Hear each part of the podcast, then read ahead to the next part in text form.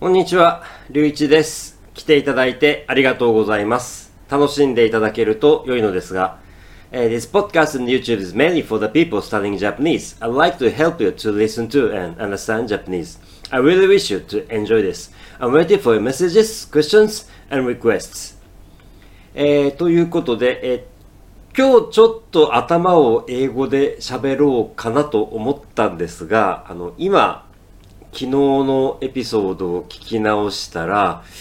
明日は日本語で喋りますと僕は自分で言ってたので、うん、やはり今日は日本語で行くことにします。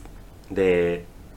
特にね、あの、え、オールイングリッシュエピソードを自分で聞き直すのってね、すごい辛いんですよね。非常に、非常に、あの、自分の英語が気に入らないので、非常に辛いんですが、まあ、あの、これもね、えー宿題と思って、はい、前進まないといけませんので。あ、あ、いや、すみません。昨日ちょっと全部英語だったので言い忘れたことが一つあったので、一つだけ日本語ですいません。言わせてください。あの、諦めないために必要なことってすごく大事な、たくさん、あ、すごくたくさんあると思うんですけれども、僕が決めたことってたった一つで、えー英語もフィンランド語ももう死ぬまで勉強するって思っただけのことなんですよね。あの、僕もこの年ですから、まあ、死ぬまでっつっても多分ね、長くてあと30年ぐらいだと思うので、まあ、あと30年ぐらいなら少しでも勉強すれば、あの、少しはネイティブに近いとこまでいけるんじゃないかなって思うんですよね。だから、で、日本に生きてて、ネイティブが強いなって思うのはやっぱりそういうことで、日々、日本語だって日々アップデートしてるわけじゃないですか。日本語だって日々変わっていってるし、20年前の日本語と今の日本語ってやっぱり違うし、それをやっぱり変わっていくものに僕たちはただここで生活してるだけでそのアップデートをしてるわけですよね。それを他の言葉についても死ぬまでやりましょうっていう、ただそれを決めるだけで少し楽しくなるので、あの、それは、まあ、あの、若い方にはちょっと先が長いかもしれませんけれども、まあでも、ね、30年も勉強すれば少しは喋れるようになるでしょう、きっと。はい。そんな気持ちでもいいんじゃないかなというふうに思います。で、これまでにも、えおすすめをしたことがありましたけれども、あの、台本なし英会話レッスンという、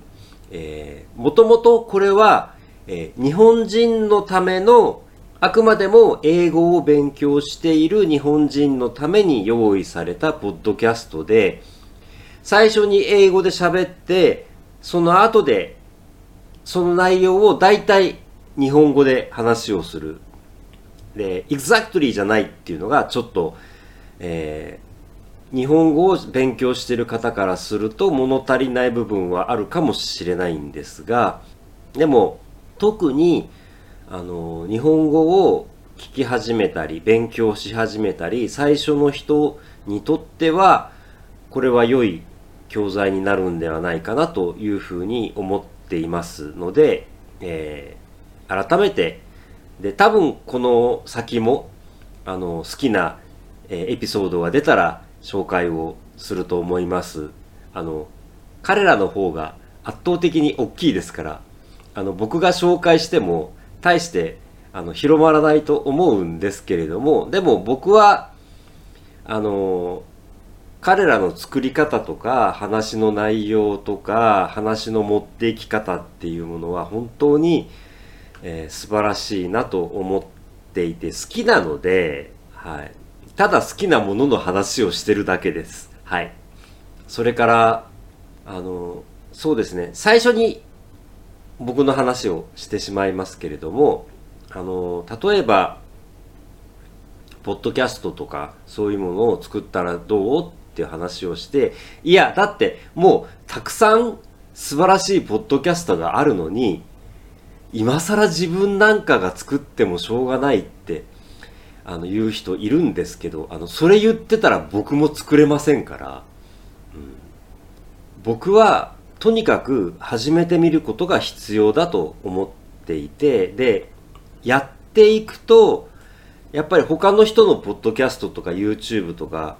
あの気になるから見に行くわけですよね。そうするとやっぱり自分に何が足りないかっていうことが見えてきますので。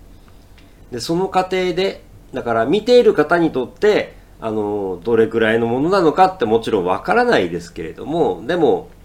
その過程で自分が勉強して成長することができるならそれでいいじゃないですか。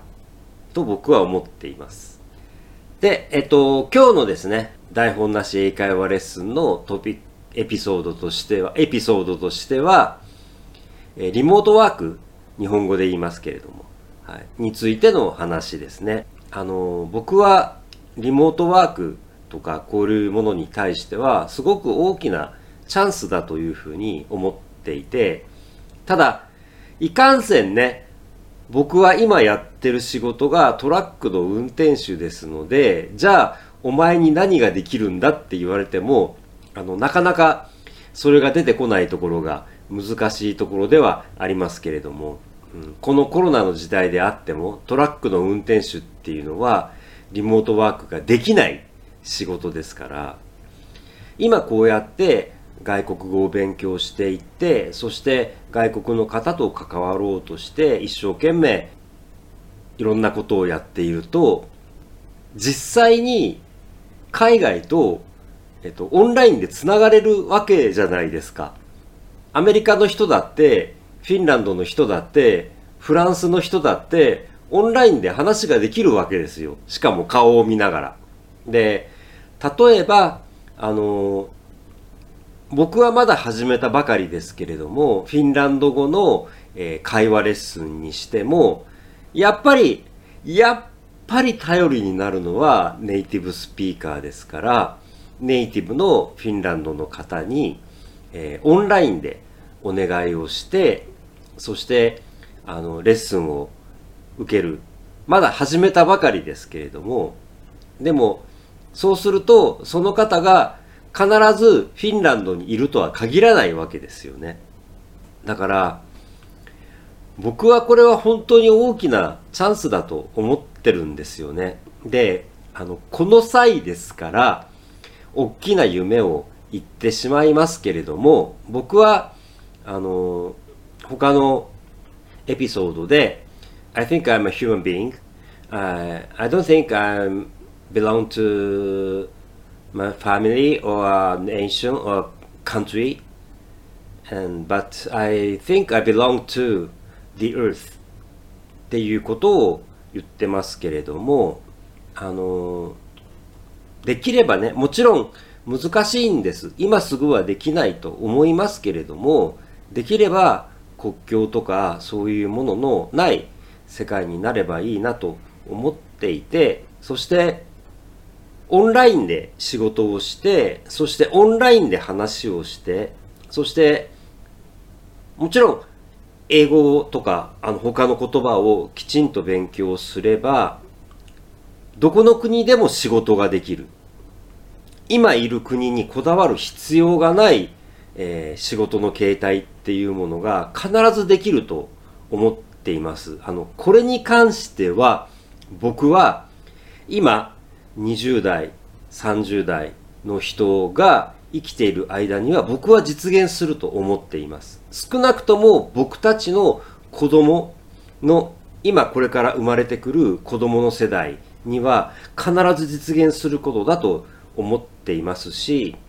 で、あの、間違いなく今この時点で完全に国境にとらわれない労働っていう労働形態っていうものを見越して企業の経営者も考えてると思いますしで僕はまあもう始まってますよね。もうすでに。実際始まってますしそういうあの仕事の仕方があまりいい形ではない場合もありますけれども国籍国境にとらわれない働き方っていうもの今自分が住んでいる場所にとらわれないあの働き方どこにいてもどこの国に住んでいても仕事ができるっていう形っていうのは必ず実現すると僕は思っていますのでできればね、あの、オンラインで何か仕事をして、住む場所だけフィンランドっていうことができればいいなっていうのが僕は正直夢ではあるんですが、まあ、もう今のあの若い人たちは必ず実現できることだと思いますので、あの、ちなみに僕もこの年ですけど挑戦しますんで、はい。競争しましょう。一緒に。今の若い人に僕負けるつもりないんで、はい。今からでも、この年でも、挑戦するのは自由ですから、ぜひ一緒に挑戦しましょう。そして、住む場所を、住む国を自由に選べる、そういう生き方をしていきたいなというふうに思っています。はい。